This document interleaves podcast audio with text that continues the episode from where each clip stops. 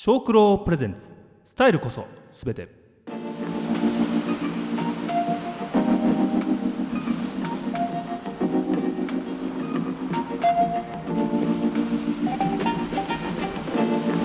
この番組は農業にエンターテイメントを小九郎の提供でお送りします。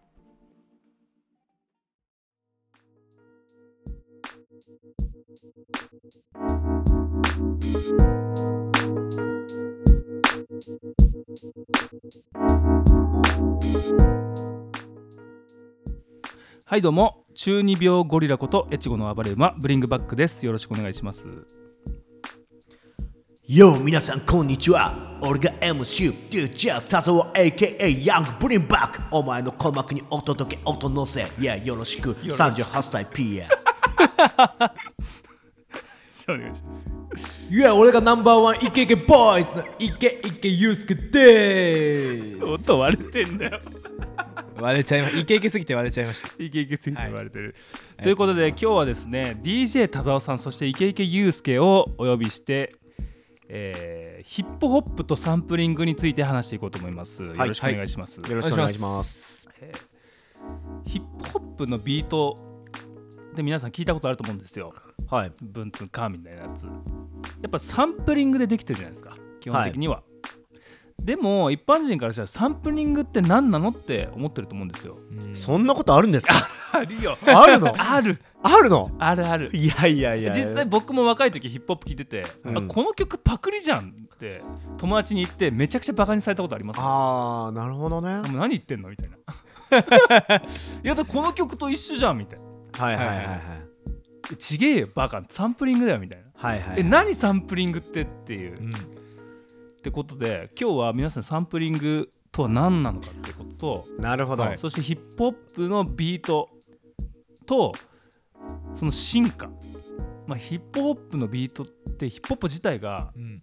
技術テクノロジーと人の人間のアイディアによってこう成長してきたみたいなとこがあって、はいまあ、サンプリングってサンプラーって呼ばれるものでやるんですけどはい。そのサンプラーが技術が上がっていけばヒップホップもまた良くなっていくみたいなところがあって、で今また昔のねローファイヒップホップとかはい。はい。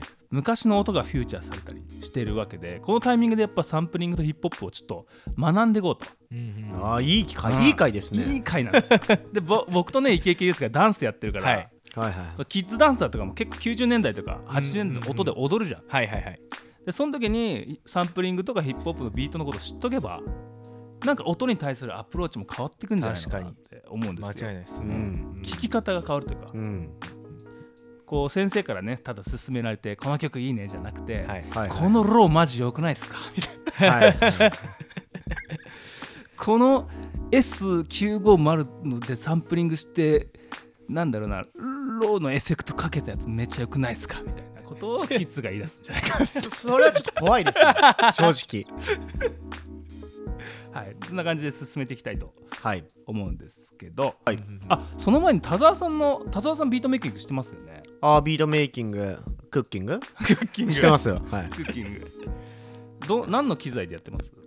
えっ、とまあ現在はねえっ、とネイティブインストゥルインストゥルメントの、はい。えーマシンの、あマシン、はい、マイクロを使ってますね。結構今多いですよねマシン使ってる人、マシンは結構それこそそういうパッドを使うタイプのえっ、とタイプのやリズムマシンだと、うん。多分今のシェアの6割方を占めてんじゃないんですかね。6割いってんすか？俺やっぱ MPC っていうなんかイメージが強い。ん。ですけど MPC は、まあ、当時はもう本当 MPC しかなかったぐらいの勢いだからあまあ、MPC がほとんど占めてたけどマシンが出てから、うん結構どんどんシェアが変わってきて。そうなんですね。でその後に、えー赤いの、えー、と MPC が、えーデジタルで出したんだけど、うんそれでもやっぱりちょっと及ばずっていう感じで。うん。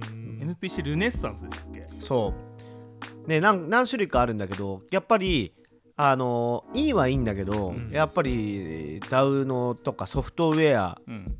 とかがやっぱり、えー、とマシンの方がすごくいっぱいあったりフリー音源だったりとか、うん。互換性とかも良かったりするからそういうのでマシンが今多分ほとんどのシェアを占めてると思うおおまあね今聞いてる人マジ何言ってるか分かんないと思う。んですけどこれをね今日今回聞けばうん。なるほどねってなりますんで。わかるということはいはいですねちょっとでも残念ながら今回はね MPC までいかない？の3000ぐらいまでかな。90年代ぐらいまでの流れを追っていく回なんでちょっと2000年のところはちょっとあれかもしれないですけど、はい。田沢さんもビートメイキングしてると。はい。なんか面白みみたいなところってあります？なんだろうなこう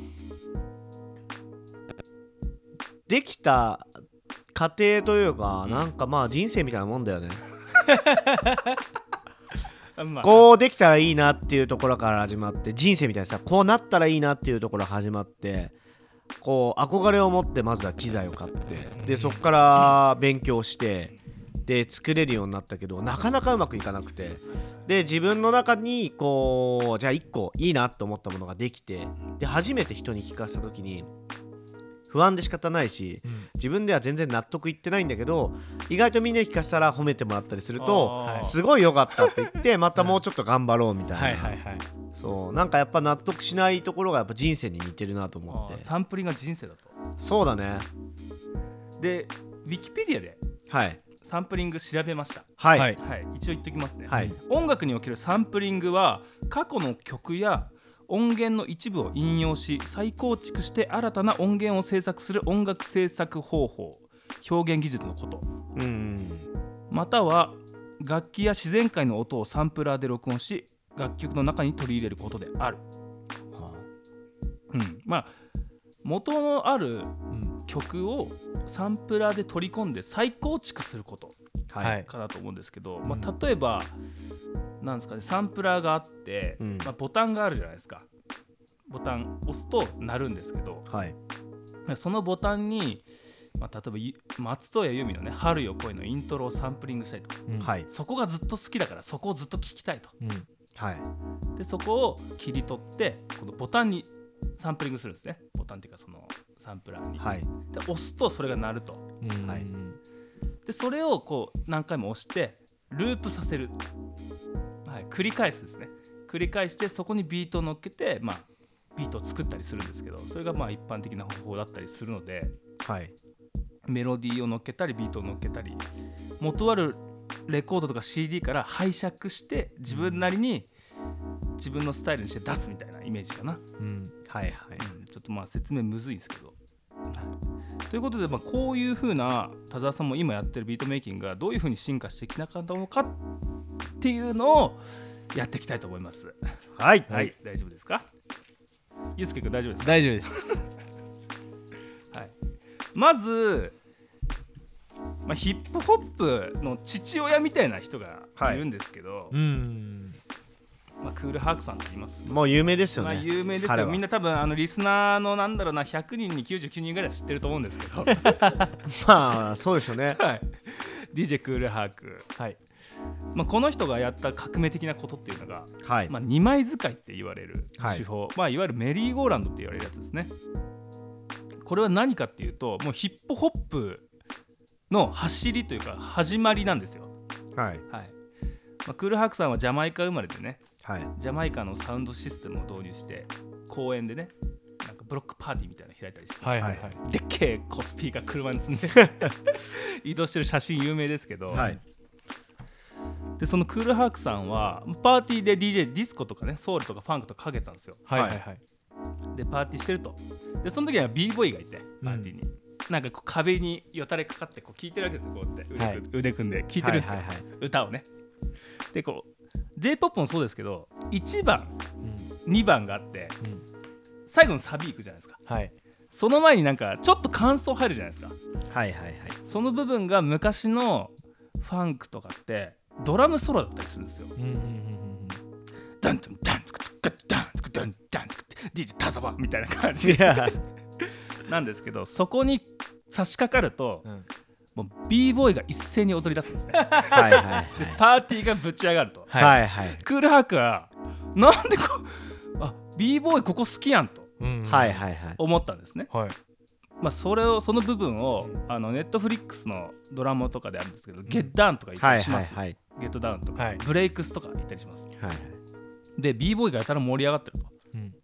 じゃあこの部分ずっとずっとこの部分かけてればパーティー一生盛り上がる。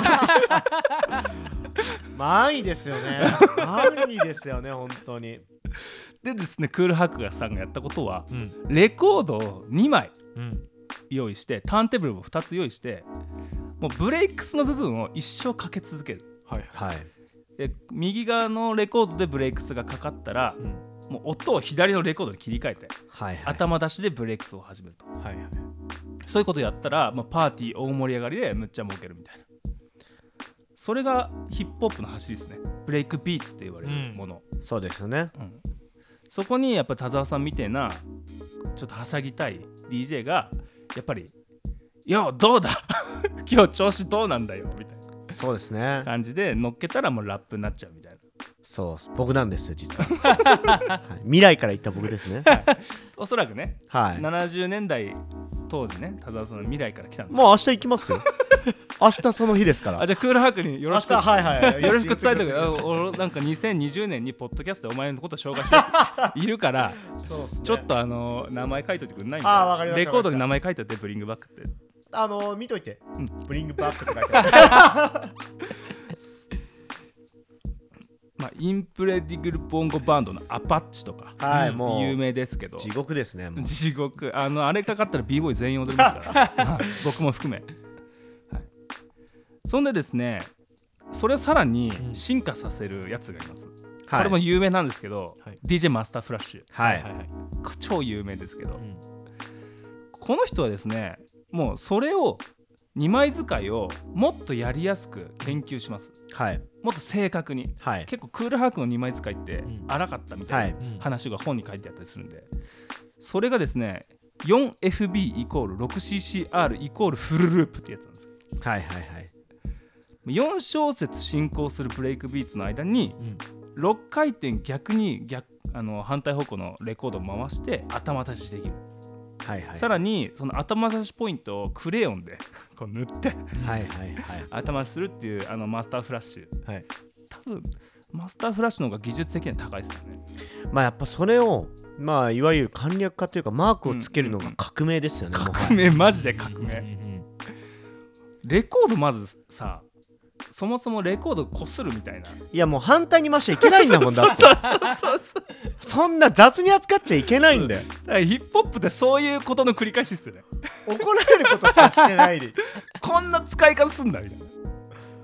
ダメダメっていうのをね。それもタイムスリップした時に言っといて、うん。ダメだよレコードは。まああれ俺が指示したのよ。やれやれっつって。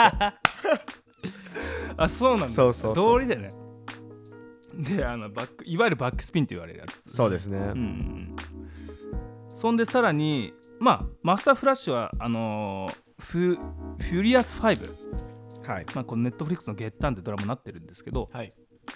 そういうところに参加しますね。後に。そんでまあアフリカンバンバーターさんが出てくるんですよ。これもバンバータさんね。三三大 DJ と言われる人ですね。ここここあたりは、はい。うん、バンバータンさんはユニバーサルズルネーションって作るんですけど、はい。まあこれもまあサンプリングとあんま関係ねえんですが、まあ、バンバータンさんはやっぱヒップホップを使って若者の意識を変えようとしたんです人なんですよ、はいはいはい。うんうんうん。若者の怒りのエネルギー、まあ、ギャングとかだったから、うん。すっごい怒りのエネルギーをヒップホップでポジティブなエネルギーに、うん。まあ、ユースケもダンスとかやってて分かるけど、はい。なんかこう生き生きするじゃん俺らはいはいはい。でこうダンスに打ち込んでければ、うん。なんかポジティブになれるじゃん、うんうんまあ、田沢さんも音楽に打ち込んでればうん。こう悪い方向に行かないというか、うん。はい。犯罪になったりしない、う。ん。まあ、そういうことだと思うんですけど、うん。そういうコンセプト愛とか平和とかヒップホップ楽しむことってコンセプトを作った人なんですけどはい。その人は1982年に「プラネットロック」って曲を出してます。はい。はい。これも有名なんですけどはい。これはですねローランドの TR808 で作ってます。これはドラムマシンですね。はい。後にもうあの今トラップって入ってるじゃないですか。はい。もう全部ローランドさんなんですよ、はい。この808が元で今トラップとかできてる、ん。っていうぐらい有名なドラムマシン。多分一番有名なんじゃないですか、はい。ドラムマシンで。で最初はですねあのアフリカンバンバーターあんまヒップホップやる気なくて、うん。はいはい。あんまり。YMO とか坂本龍一好きだったらしいですね、はあはあはうん。だからローランド使ってるんだと思います。そんでまあフューリアス5で出てきてまあ、社会的メッセージとかを歌ったりするんですけどはい。その次に出てくるのがもうあのここまでは割とディスコっぽいんですよ。ヒップホップ、はいはいはい。うんまあ言うても、そうですよね。言うてもディスコパーティー系なんですよ、うん。まあブレイクダンスって映画見たことあると分かると思うんですけど、はいはいなんかジャラジャラしたトゲトゲついてるなんか服着てるみたいな。はいはいはい。うんそういう感じなんですけどちゃんとパーティーパーティーして盛り上げるみんな盛り上げたいみたいな感じなんだけど、うんはい。ここで出てくるのがやっぱラン DMC はい。はいはい。ラン DMC はもうストリートなんですよ。がっつり。ストリートの感じは全面的に出しはいはい。その音が作ったのが、まあ、ラリー・スミスさんって方。プロデューサーですね。はい。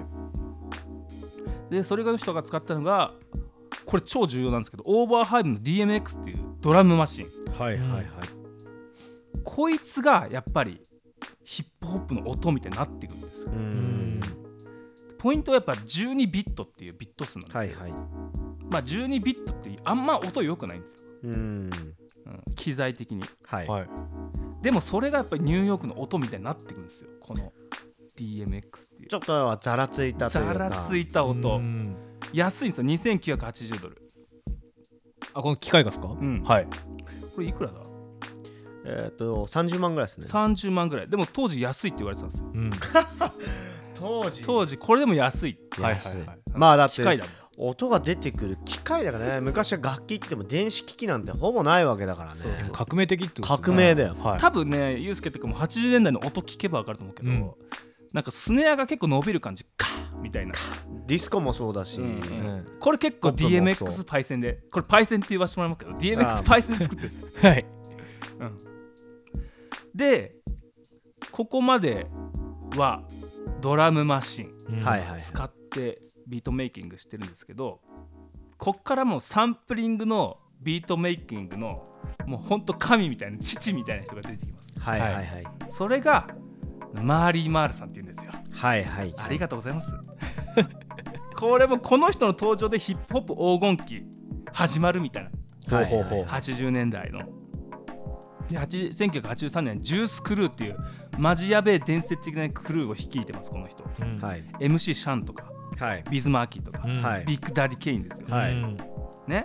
でさらに周り回るラキムとか LL クール J もプロデュースしてます、はい。うん、でラジオ DJ でもあったと。はい。この人が半端ないサンプリング方法を編み出すんですよ。はいはい。まあ有名な。有名なやつなんですけど一旦置いといてはい。うんここでですねサンプリングマシンの歴史について振り返っていきます。お。はい。これあの1ページ戻ってください。はい。これサンプラードラムマシン年表ってあります、はい。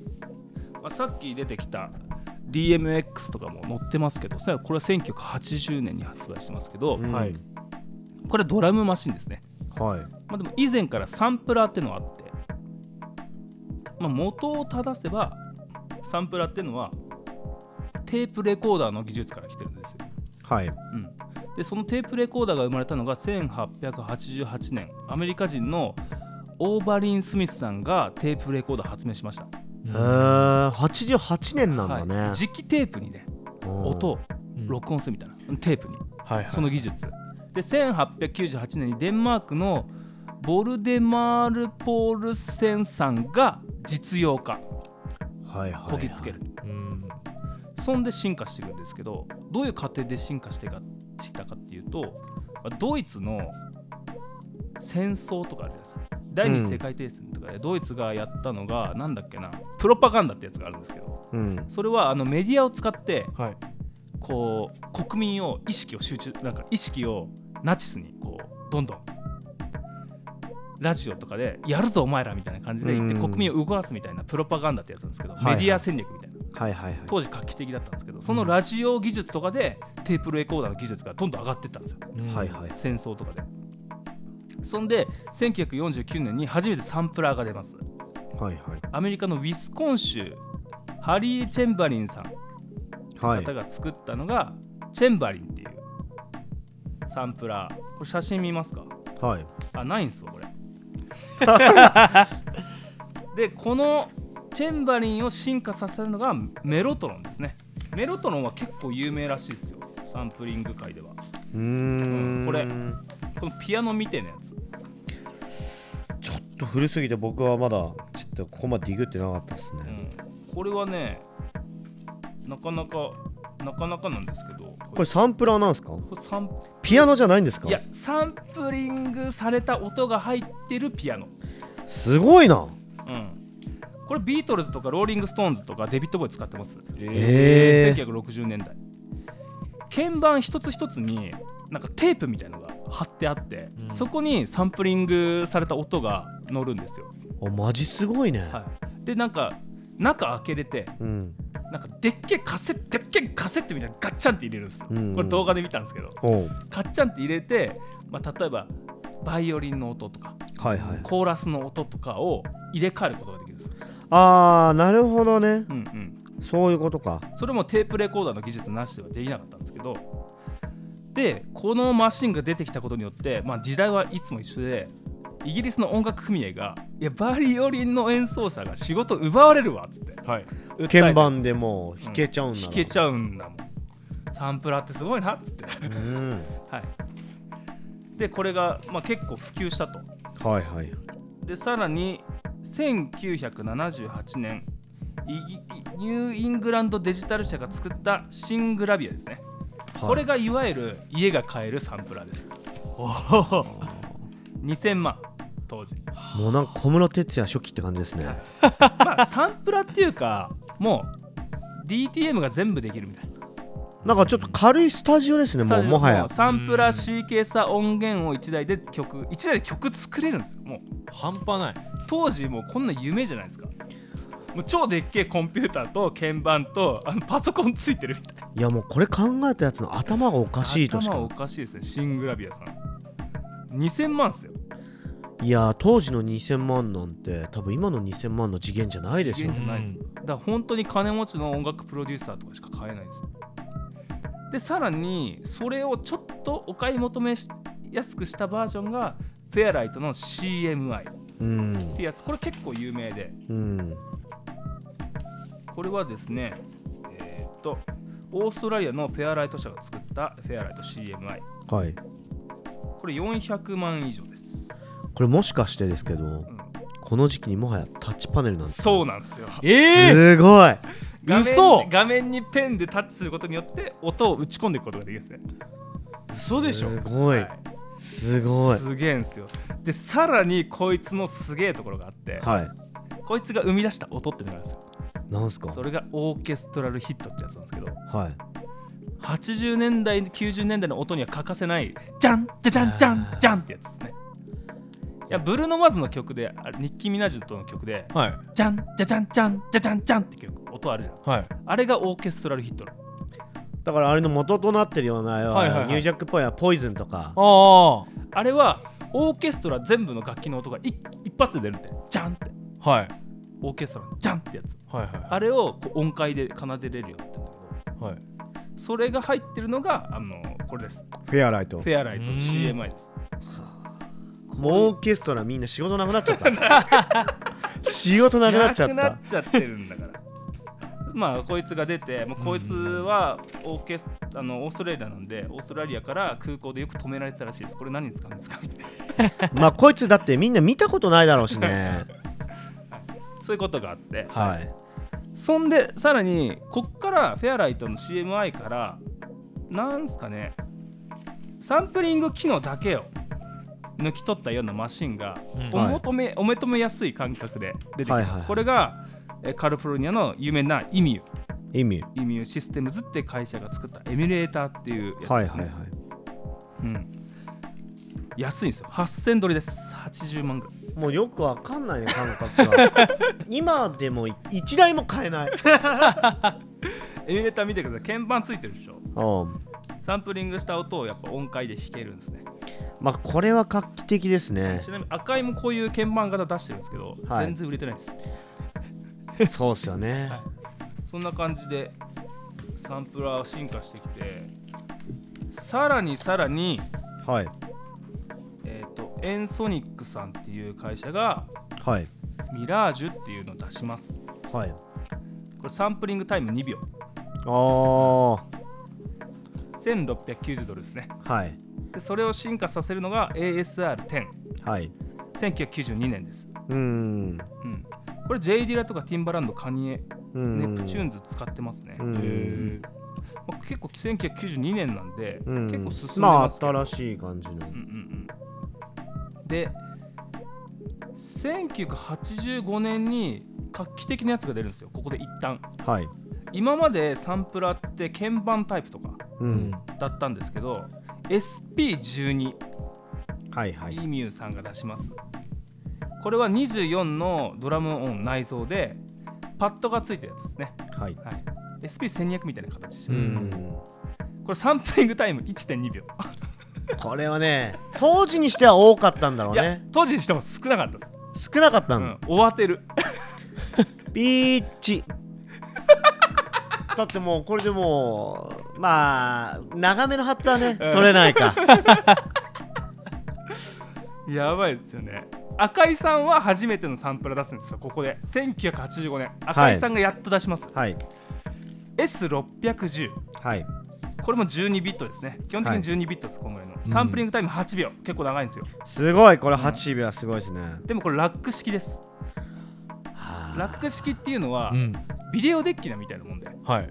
ボタンとかないんですよ、はいはいだから MIDI ケーブルでつなげて MIDI の鍵盤とか鳴らすんですよ。MIDI の鍵盤っていうのは鳴らすだけの鍵盤みたいなまあだから 分かりやすく言うと、うん。赤いのこの S610、うん。これは要は録音するだけの機械みたいなもんで、うんうん。音だけを内蔵してそれを鳴らすやつはまた別でうん。いないと鳴らせないっていう、はいはいそうそうそうその代わり8秒いけるってことですよね。そう8秒い8 秒いけんすよ。あ8秒はもうね2小節ぐらいいけるからね。でこの赤いといえばなんかループとかのローパスフィルターっていうのが有名ではい。低音の重視なんです。これもヒップホップで欠かせないはい。ローパスですよ、はいはいはいはいまはい。あ、あのベースが音があったらはいはいボンボボンボンボンボンみたいなのがあるじゃん、うん。そのボンぐらいををなくしちゃってブンブンブンブンブンブンブンってみたいになるみたいな、これがこうヒップホップのあのベース独特のベース響くベース、はい、ボーボーみた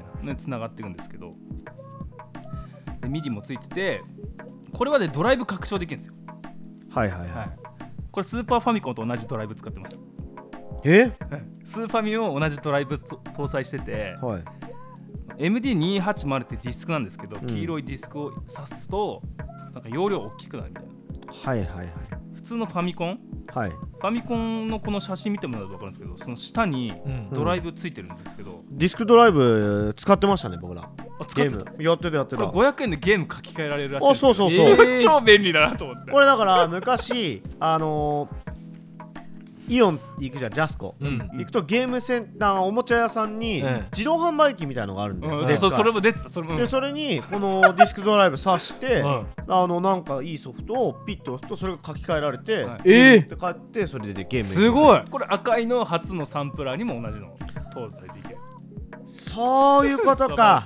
俺ね大人になってからそうあのメモリーが、うん。えっ、と何種類かにこうねこうアップグレードしていくんだけど、うん。これがね、えー、とドライブって言って、あのー紙みたいなペラペラしたやつで、うんうんあれだとサンプリングタイムすごい短いし、うん。あの1曲の、えー、とサンプリングした時に何枚もこれ1曲作る使った時に入れなきゃいけないっていうので、すごく手間で、うん。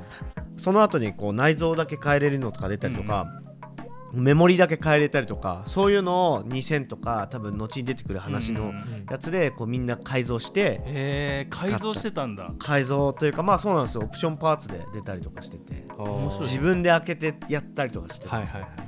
でさらに赤井さんがはいはい。1986年にはい。S900 っての出します。はい。うん。これもラック型です、はいはいはい。はいこれも赤いのトレードマークの白地ボディに赤の赤はいいはいはいはい。はいちなみにこの白ボディはとりあえず目立ちたいからそう白にしたらしいえこれそれだけ？むっちゃヒットしたらしいですよ。まサンプリングタイム11.75秒。もう当時からしてみたら 3. 点何秒こう増やすっていうのはもうすごいすごい、ぶっちぎりってことでしょ、うんうん。これも12ビットですね。これ12ビットってのがやっぱねすごいあの当時の音なんです。よ、うん。